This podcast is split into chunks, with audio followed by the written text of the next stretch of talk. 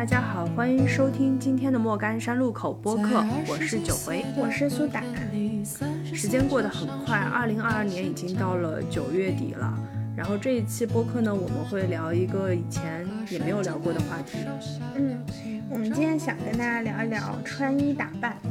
对，为什么会想要聊这个话题？嗯，首先我觉得秋天了嘛，本来其实这就是一个乱穿衣的季节，对吧？你可以在大街上看到有的人是卫衣配短裤，或者是毛背心配短袖，就是有很多这种随意奇怪的搭配就出现了。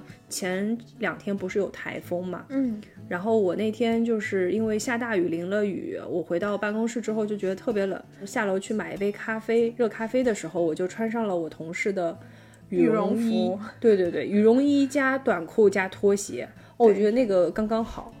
所以就是这个乱穿衣的季节，我们就来聊聊穿衣服相关的事儿。嗯。我笑着说然后你刚才在我们前期准备的时候，你跟我讲了一个一个词，那个词叫松弛感。对，就最近有一个词很火，叫松弛感，就是 effortless，应该指的就是说是就是一种毫不费力的感觉，但是看上去很从容、很自信，我是这么理解的。那它指代的是穿衣服，还是说别的？比如说包括妆容呢？嗯，我这里专门去查了一下，就是说松弛感。它变成全网热词，最早是来自于一个博主，就其实更多的还是形容一个人做事的态度吧。就比如说他，嗯，碰到了一家人一起出门旅游，然后呢，所有的行李都被退回了，啊，等于说这次旅游就去不成了。但是全家人没有人紧张，没有人生气，也没有人互相怪罪，他们就重新安排好行李之后，然后继续聊天儿。所以有的人就会觉得，哎，这样的家庭氛围和关系非常的松弛。嗯，后来其实就衍生到说，哎，哪些明星看上去是松弛的？就比如说有人说，哎，汤唯看上去是松弛的，或者舒淇看上去是松弛的，就是还有周韵，就是我理解她可能是一种看上去有一定的年龄感，但是她又是因为年龄带来的一种。带来的一种从容自信，然后由内而外散发出的这样一种气质吧。那它可能就不仅仅指代的是生活方式，它可能指代的是穿搭、气质、妆容、姿态各个方面。嗯，可能也包括你说的那种处理问题的态度。对对，就是一种不用力过猛的感觉。明白明白。今天就是可能为什么说到松弛感，是一开始我就觉得听这个词，从服装穿着打扮的角度来来看的话，它就是。你看上去好像没有打扮，但其实你精心挑选过了这一身的穿着，甚至你的妆容可能虽然它是个淡妆，但是它一定是也是花了时间的。对，就比如说，我觉得有些有一些女明星，她可能不会穿的特别的这个，嗯，出奇，但是她整套搭配下来，你会觉得很舒服自然。就比如说你刚才提到的，你很喜欢的一个模特刘雯，刘雯，对。给你这种感觉，对，因为因为他是 model 嘛，然后我觉得他还挺会穿的，然后穿搭各方面都很就是很时尚，然后也有自己的品味。关键是我觉得他的衣服其实都很简单，呃，不是说那种大牌啊，就是说至少是一些我们可能平常自己穿搭也会买一些这样的白 T，或者说牛仔的短裤。或者说衬衣就就这么简单随意搭搭，但是你会觉得就是很舒服。哎，我又想到了一个时尚 icon，也是我很喜欢的一个，就是戴安娜王妃。因为最近这个女王的事情，然后呃英国王室的这些成员又重新被关注，然后又有很多人翻出来以前戴妃的照片，说她以前不管是。在王室的活动中也好，她可能是非常 lady、非常优雅的，但是在生活当中，她也会穿的有很多自己的风格。比如说那个大垫肩的西装，就是她首先引领穿起来的一种时尚。还有比如说卫衣配短裤，还有卫衣配骑行裤，就是也是。还有就是西大垫肩西装配骑行裤，也是他带出来的一种风格。还有就是他特别特别喜欢牛仔的一切的，就是丹宁元素的一切的东西。就她其实也是。那个时代非常敢穿的一个女性吧，我脑子里有这个画面。嗯，我自己小时候，呃，可能会想到一些明星穿，那个时候其实没有明星的概念。嗯，但是有一些那个比较令我印象深刻的一个，可能就是赫本，奥黛丽·赫本的那个电影，然后她经常就是穿那种黑色的小的礼服，呃，无袖的，然后戴个珍珠项链那种形象。因为我现在身边也有也有人，所有他买的衣服都是黑色的无袖的连衣裙，就几乎这个样式他可以买十件，你看不出什么区别，但是他会觉得就是很喜欢这种类型的衣服，嗯嗯，然后就会长期的购入。嗯嗯，但是这也可能就是他的要的一种状态。哎，所以你小的时候，你是觉得自己是从什么时候开始意识到原来穿搭是有不同风格的？我觉得得要到大学，嗯嗯，至少我在小学、初中阶段我没有太强烈的概念。嗯，然后那个时候学生嘛，你一到五都穿校服，嗯周末我平常购入最多的就是。阿迪达斯跟耐克，我基本上所有的衣服都是宽宽松松的，然后以运动服为主，包括还有就休闲裤、长裤、直筒。然后我那个时候从来没有买过牛仔裤，嗯，一一条牛仔裤都没有，就是在读大学以前，因为我是不太喜欢穿那种紧身的衣服，就是就那种能看出你曲线的衣服，我都不喜欢。嗯，我反而是好像小学以前。因为就是好像没有那么多要穿校服的场合，所以那个时候自己的衣服特别多。然后因为我们家里就是经常有，比如说海外的一些朋友啊什么送的衣服，或者是我妈妈可能她会出差去很远的地方，然后就会买一些，哎，在我们家那里的就是这种小镇的小朋友看来非常时尚的一些衣服，比如说那个灯芯绒的小小裙子，连衣裙。然后还有就是灯芯绒，感觉现在也很流行。对，就是其实时尚它是一个轮回嘛。然后还有就是那种嗯带泡泡袖的衬小花衬衫，就是白色的，但是上面有小花。我印象特别深，就是我小的时候跟同学们一起合影，然后老师都会说，哦，这个小朋友他穿的很特别，他的衣服很时髦，这样子，对。但是好像从小学毕业了以后，上了初中开始，我就不记得我自己穿过什么自己的衣服了，感觉都是在穿校服，好穿啊。对，而且我记得就是那个时候唯一可能区别同学之间的就是，你有没有改过校服。就你，你觉不觉得那时候班里面总会有一些同学会自己偷偷改校服，比如说会把校服改的改成喇叭裤，然后在那个裤脚装一个拉链，然后平时上课的时候是拉上的，然后下课就把它拉开，会会有这样的人，嗯，有一些女生还挺喜欢你说的这种的，对，而且我们班还有女生会把校服不是很宽大吗？她会改窄。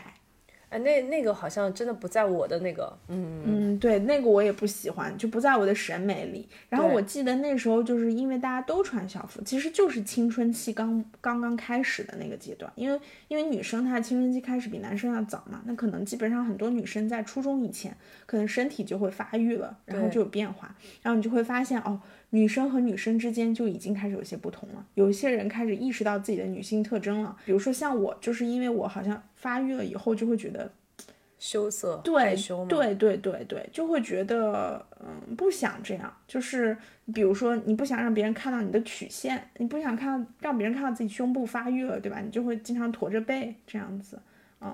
而且我那个时候也是，就是特别喜欢穿帽衫，嗯，就是因为戴帽子的衣服它可以。显得你这个这个这个前面比较平胸，对对对，是的，对我这个我这个我非常喜欢。其实我跟你还蛮相似的，就是含胸这个点我也一直有。然后我妈每次都会说这个点，就说你干嘛老是后着背这样子。但你明显就是就是那个时候你青春期过来的嘛，都是会经历这样的一个状态。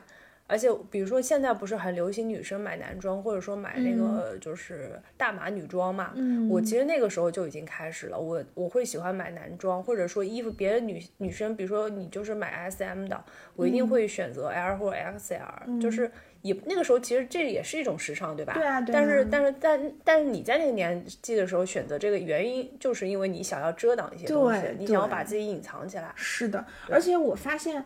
我刚突然间意识到，发型其实也是会有不一样的。你比如说，我们小学那时候阶段的时候，女生可能都会扎辫子，或者是夹，对，或者是夹不同颜色的发夹，或者是就是发卡或者是那个头花啊这种，就是发饰。但是上了初中以后，好像因为就是学校的规定吧。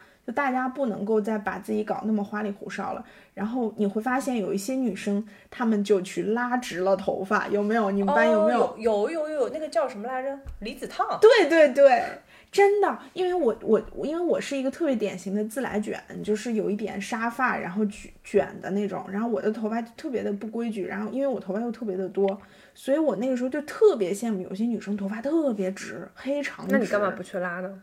我不知道，我那个时候不知道他们是烫了一个头发。我反正第一次呃拉头发就是我大学读大学之前，高考结束之后啊。嗯，但是我直就是，但是我因为上了高中以后就把头发剪短了。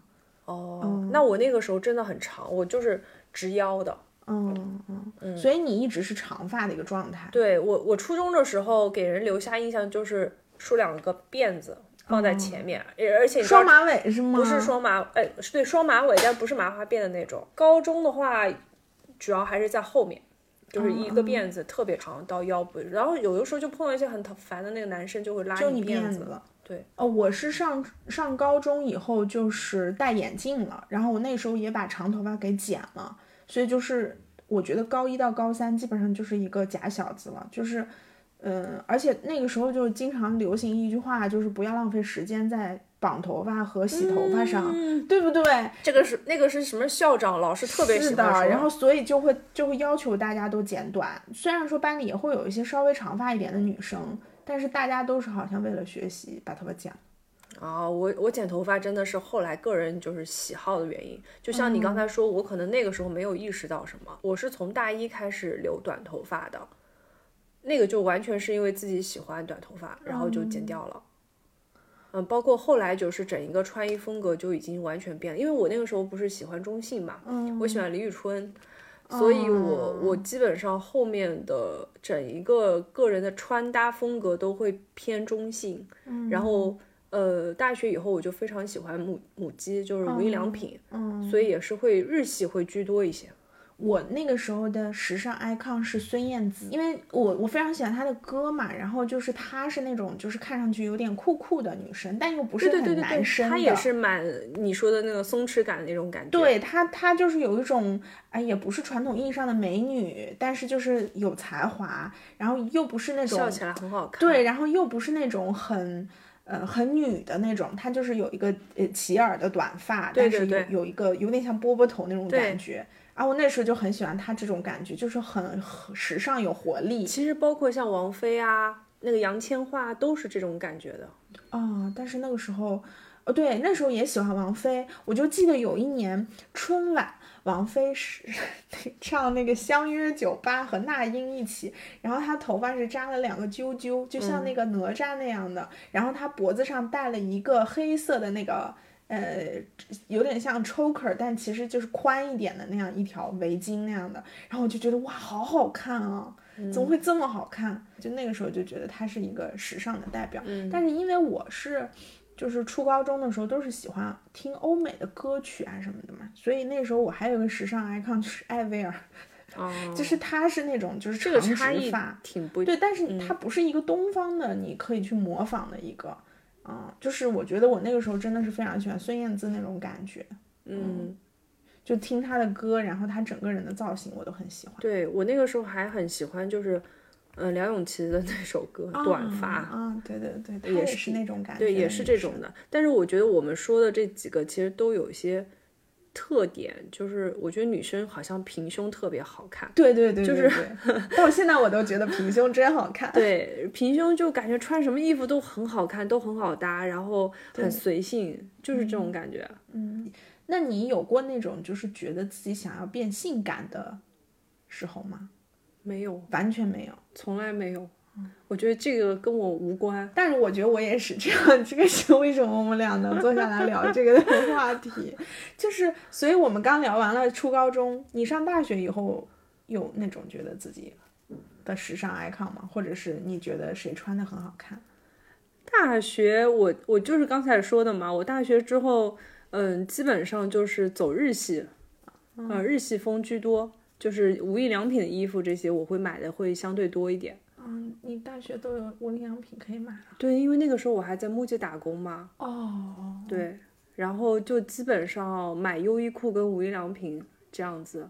嗯，然后当然中间也买过一些欧美的品牌，就是很基本的那种。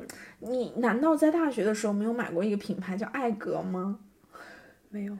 哇，真的就是，就就是我觉得我我的大学的前一两年其实是经历了一个非常混乱的穿衣阶段，就因为一个是我是我是就是，呃，你想在十八岁以前，你可能没有什么自己买衣服的自由，对吧？基本上都是。基本上都是妈妈给你买啊，你自己选择的自由是不多的。我就是穿运动服。对，然后我就是上大学了以后，突然间意识到，哎，不对，我这些衣服好像不适合跟我美丽的同学坐在一起了。然后那个时候就会去看别人买什么，基本上就是别人买什么你会跟着买。然后我就记得我的同学们那个时候都是买艾格，你真的没有买过这个品牌？真的没有印象呀。嗯，除了艾格，还有一个叫依恋。依恋我知道，因为我们班有女生很喜欢这个牌子的，就是它有点 Tiny Winnie 啊，对对，这个有小熊吗？有有韩国依恋啊，依恋是吗？对对对，依恋的，对对对，有对对，它是依恋集团旗下的，就 Tiny Winnie 和依恋都是。我我室友就超爱这个品牌，但是它那个风格其实是有一点英伦的，嗯，那个小熊吗？对对，这我说的是艾格，真的没有买过艾格吗？我没有。真的，我觉得我大学的前两年是非常流行艾格的，还有那个时候有一些人不是会喜欢阿依莲吗？你知道阿依莲吗？阿依莲我知道，阿依莲就是那种我们现在怎么讲说那种好嫁风那种风格。我我我跟你说，我买那个你说的这个风格的衣服，是我工作以后买过一次。对，然后你知道我我我们宿舍当时有两个女生，一个人就是一个就是阿依莲风，就是她所有的衣服，她夏天只穿一种衣服叫连衣裙，冬天只穿一种衣服叫阿依莲风的衬衫和阿依莲风的裤子。真的就是，然后另外一个女生呢，她就是一个厦门女孩嘛，然后她就相对来说是我心中更为时尚的一个人，然后她就是穿艾格，all the things 艾格，然后所以我那个时候作为一个，哎呀还没有明确自己的时尚这个路线的时候，我就是跟随着我心中觉得艾格更更时尚的这个路线走，我也买艾格。但是艾格很贵的，你知道吗？它的一个长袖可能艾格这个英文是什么？E T A M，E T A M。嗯，你真的没有买过？真的吗？艾格真的是我们小的时候非常火的一个牌子。我反正很简单，我就是从运动挂变成了休闲风。对，然后艾格就是那种都市时尚女，但是你说的这种其实很韩系吧？对，很包括那个也没有在韩系啦，就是一种中不中洋不洋的怪怪感觉。它跟依恋那种还不太一样，它你会 很难去形容那种。我不知道这个，我想象不出来啊。然后就是艾格有一天，就是艾格不是现在倒闭了吗？艾格集团。然后你说美特斯邦威什么的，我也就知道。对，我就我。我又想到了美特斯邦威。我们入学那一年有一个很火的电视剧叫《一起来看流星雨》，对啊。然后那里面楚雨荨就在美特斯邦威买衣服，所以那个时候周杰伦是美特斯邦威代言人啊。所以美特斯邦威那时候也是一个很火的一个对品牌。而且我记得上海的那个上海人民广场有一个巨大的一栋楼，全是美特斯邦威。我第一次去的时候真的是有种大开眼界的感觉，就是那种乡下人。看到哇，时尚 building 那种感觉，就是对那个美特斯邦威也是那个时候我们很时尚那个品牌，但是我心中的 时尚第一名还是二哥。行吧，这个我没法跟你共鸣，我完全不知道。对，但是我后来其实毕业前，就是因为我们都就是我的同学都是在金融机构找工作嘛，所以大家就都把就。开始买那种工作上班穿的衣服，就是白衬衫那种风格，一看就是银行的。对，就很银行，所以我就经历了那个阶段之后，就好像可能就是又在毕业了但你现在就完全不是这个，是吧？完全不一样。你看，所以人的风格就是会变的。嗯嗯。但是我基本上从大学到现在，呃，风格变化不大，就是大学的时候可能会更文艺一点。嗯嗯。然后我现在也没有办法穿什么无袖吊带这种，我肯定不会单穿的。嗯，然后以前我夏天的话都是叠穿的，就是短袖再加一件长袖衬衫。嗯嗯。现在可能好一点，就嗯，你的风格好像也有一些变化，因为我记得我刚认识你的时候，你还是挺女的。嗯，其实并没有，那个可能就是一个很很基础的阶段，是因为我刚进入职场，我我以前不是跟你说过，就那个时候我还买过一双高跟鞋，就是因为我以为职场是应该需要去我去打扮成这个样子的。后来你发现，其实这个圈子里，这个环境不需要你这样。我天天上班穿拖鞋，没有人管我。之后我就完全放飞自我。所以我觉得跟职业还是挺有关系的，你不觉得吗？就是我们好像从来没有变性感，也没打算变性感。对，没有。我觉得他不要求我，我也就不要求自己这样去做了。但是你的工作还是会有一些商务的部分嘛？穿什么呢？就是衬衫、牛仔裤，最多配一双匡威，或者穿一双就是。皮鞋，皮鞋穿的不太多，嗯，有一些我觉得如果是需要的话，我就会穿一双，但是不是高跟的那种，就平底的，会会有个一两双这样子穿换换着穿。我记得我刚进入职场的时候，那个时候穿衣风格也是一个很诡异的一个阶段。我印象中我跟你一起买过皮鞋，就是代购买的那个美国的那个什么牌子，Madewell，对对，Madewell 买过，还有一个什么牌子。反正也是将近千把块钱左右的，但怎么就不穿了呢？甚至不记得他去哪了。我我有在，我有穿，因为那个时候是不是一双乐福鞋？对啊，那个时候不是很流行这种吗？嗯，对对对对对对。嗯，我这两年都在穿什么？这两年我买的多的就是匡威，不知道为什么匡威十多年了就还是可以穿。对对。然后另外的话就是会买乔丹啊这种，嗯，还有那个。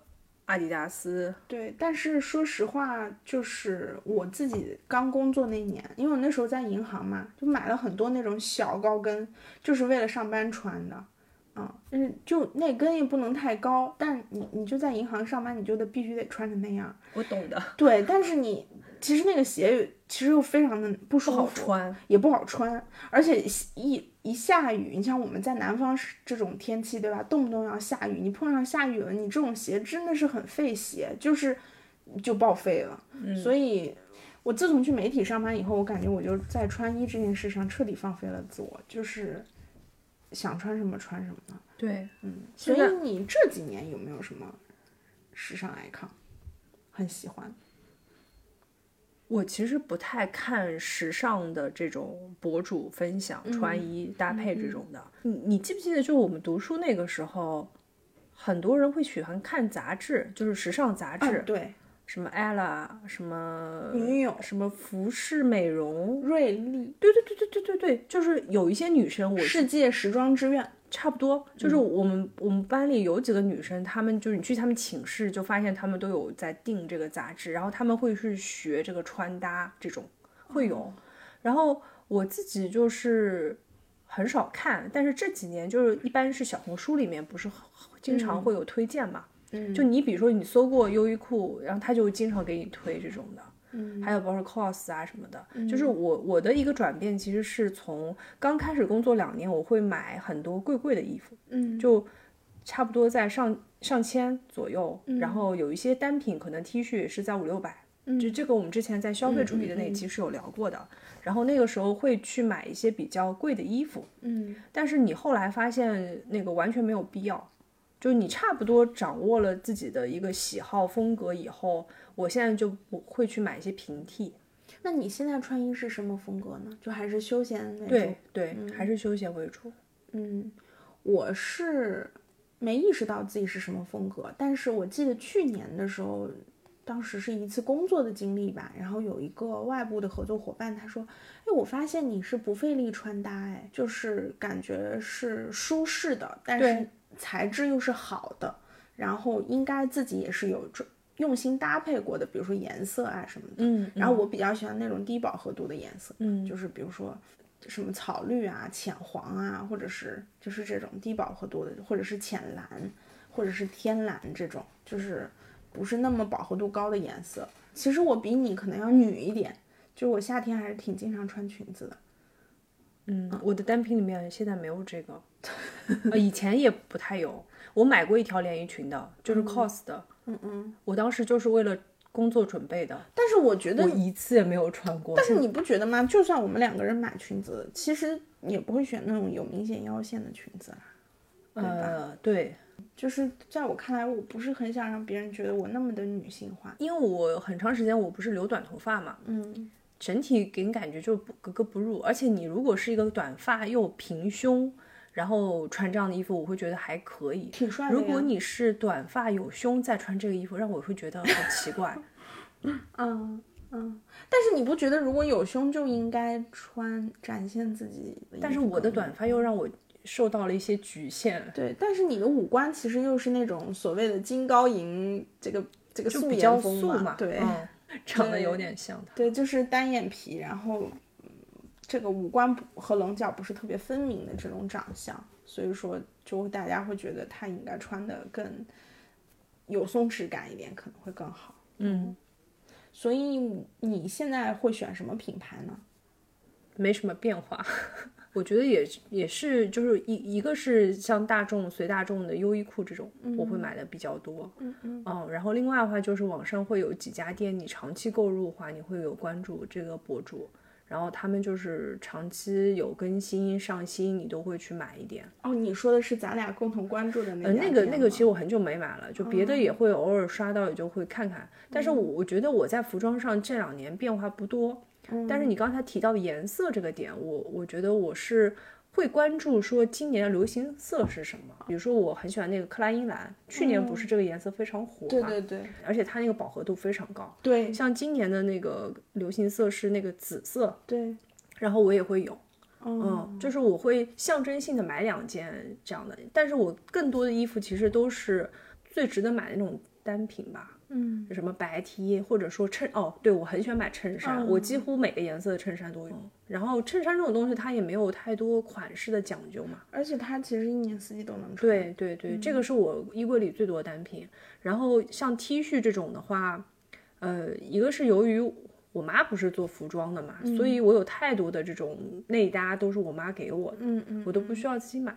嗯，我觉得这点我自己变化还挺明显的，就是我以前是一个不是很喜欢穿裤子的人，就是我可能穿裙子会更多，嗯，因为我觉得可能对于自己的下半身的身材没有那么自信吧，嗯，我觉得是这个原因。但是随着你工作和阅历的增加，你会发现裙子这个单品真是非常的不实用。我以为你想说很实用呢。不是很实用，因为你上班其实穿裙子会很不方便。就比如说你通勤，然后你可能要挤地铁，然后要挤要在路上就是很快速的走，其实穿裙子是很不方便的。我这几年的一个单品更多就是牛仔裤，看上去平平无奇，但它其实非常考验它的设计跟做工的，嗯，还有材质。对，它有的显瘦。对，然后还有一个，而且它会显得腿很直。虽然我的腿是直的啦，但是我的腿不是很细的，所以就是你会很在意这个。还有一个就是衬衫，就是你刚刚说的，就是我好像这几年买 T 恤越来越少了，买衬衫越来越多了，就是因为可能我觉得这个风格会让我去看上去更加中性，嗯，就是你会，而且衬衫又很好搭配，就夏天它又可以用来防晒或者是当空调衫，然后冬天它又可以搭在里面作为一个有层次的单品，所以你会觉得它是一个更加经常出现的单品。Do you recognize me?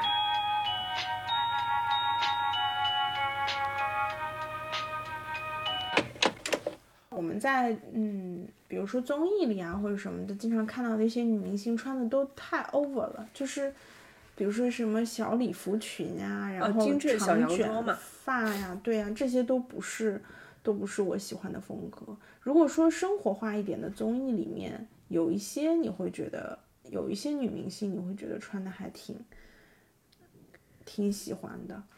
我觉得最主要还是看这个明星他的走的风格是什么的。对，有些比如说像什么白鹿、赵露思，他们就是走那种甜美风。对对对，所以你没没事看到他们的穿衣打扮，很多都是很甜的，很那个就是小小女孩儿这种风格的，我们就不太会喜欢这种。而且我觉得现在的不管是剧也好，电影也好，里面的女生都好刻板印象啊。比如说我在职场，我就必须得穿个西装，穿个西裤，穿个高跟鞋，然后这个我要是在这个生活当中，我就必须得穿这个小裙裙，然后弄个长卷发，就让你觉得不好看。我我反而想到，比如说以前我们看的一些美剧里面，有些人的穿搭，你还有韩剧跟日剧，对对对，韩剧真的很牛。对对对对，韩剧真的是非常种草。韩风我觉得是就是挺适合中国人的一种韩风，我记得也就是我们大学，然后呃，然后工作这几年特别多，因为我我刚才之前忘记提了嘛，就是我经常买的衣服都是韩国代购，嗯，就你没有品牌，它也没有品牌，但是它就是。东大门，嗯，然后那个款式你一看就觉得很舒服的，嗯，这种我买的有一阵子就是也买的很多，他们那个衣服就很多，就是你看韩剧里面你会觉得哇好会穿，嗯，就是怎么搭配都很好看。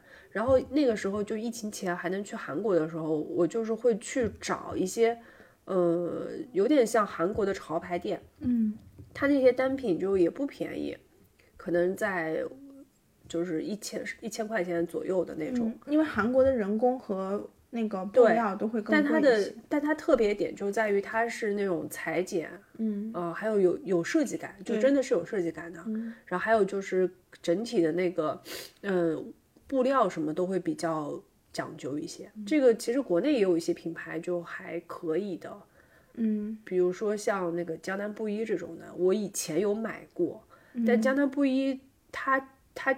就是宽宽松松，然后造型很奇特，设计感很强的。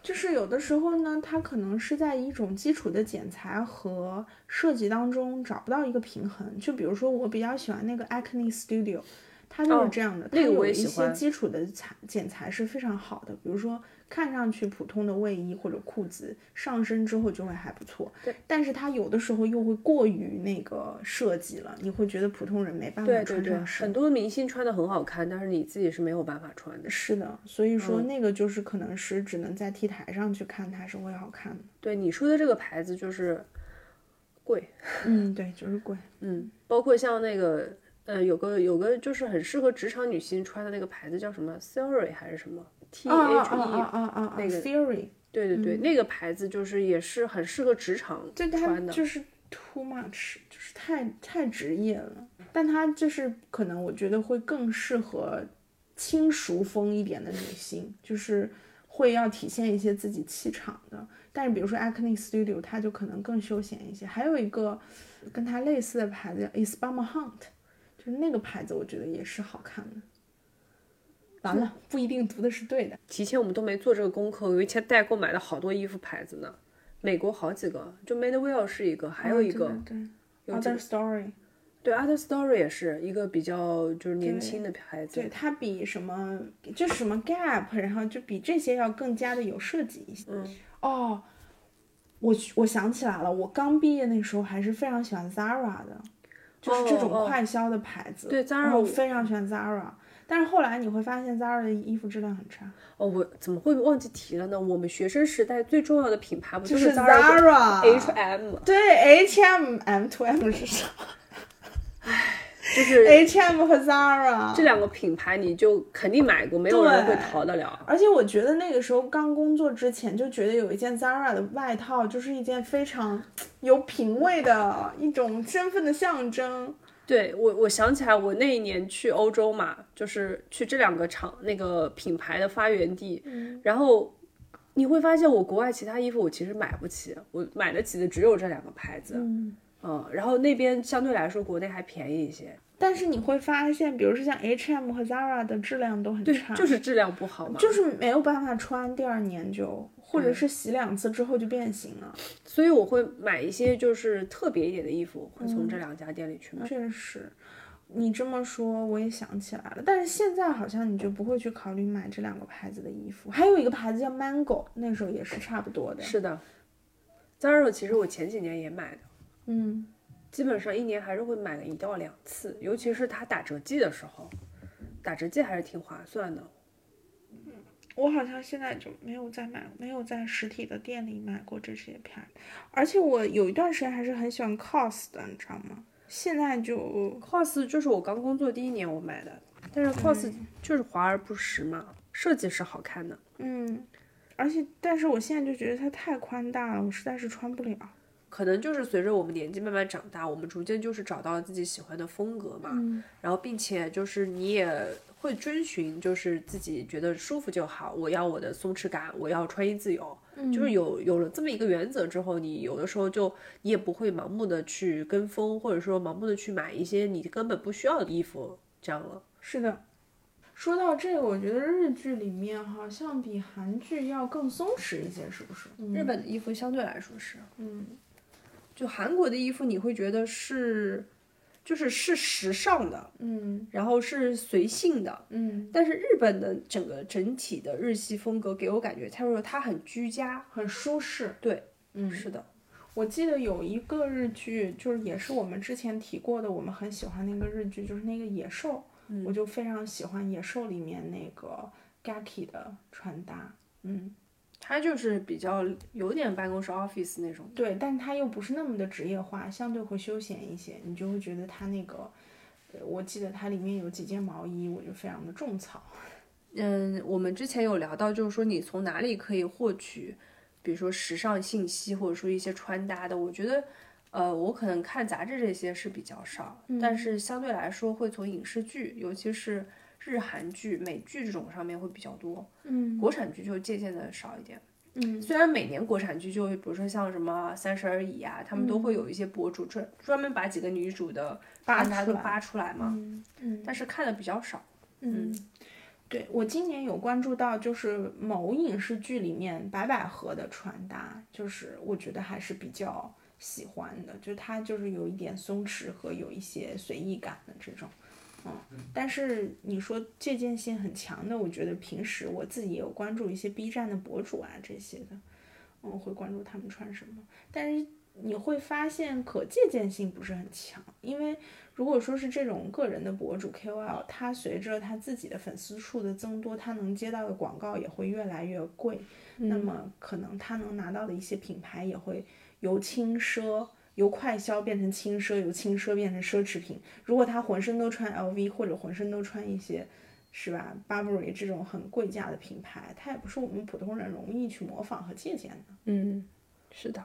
那你就是这些年，你有会觉得说，除了就是我们自己在穿衣上的选择各方面都会逐渐表达自我、表达一个个性以外，你会觉得就是整个时尚圈他们的发展会是什么样子？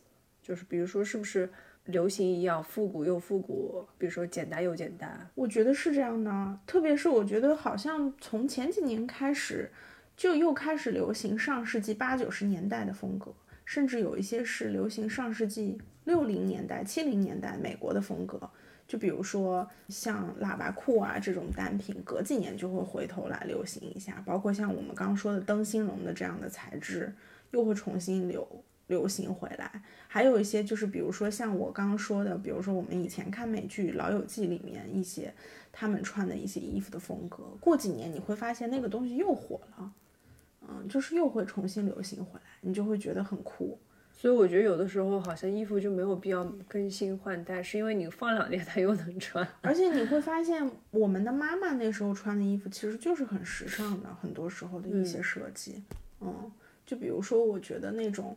嗯，白衬衫配碎花裙，因为我后来就是在看我妈妈年轻时候的一些照片，她就会有很多这种白衬衫配花裙的这种小碎花裙的这种搭配，你就会发现现在其实还是很流行的。嗯，包括就是比如说像大家戴的一些配饰也是一样的，就是以前流行小，有一段时间又流行大，嗯，比如说墨镜有有一段时间流行很小的，然后现在又流行那种很大的。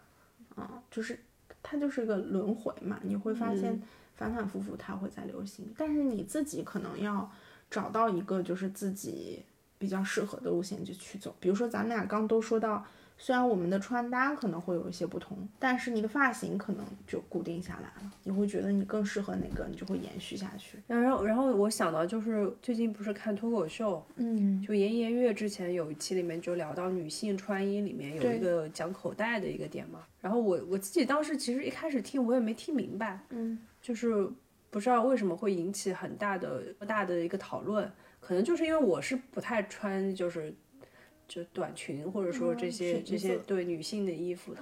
但是真的很多女生的裙子是没有口袋的，嗯，很不方便啦，嗯，所以我碰到那种有兜儿的裙子，我都会很喜欢。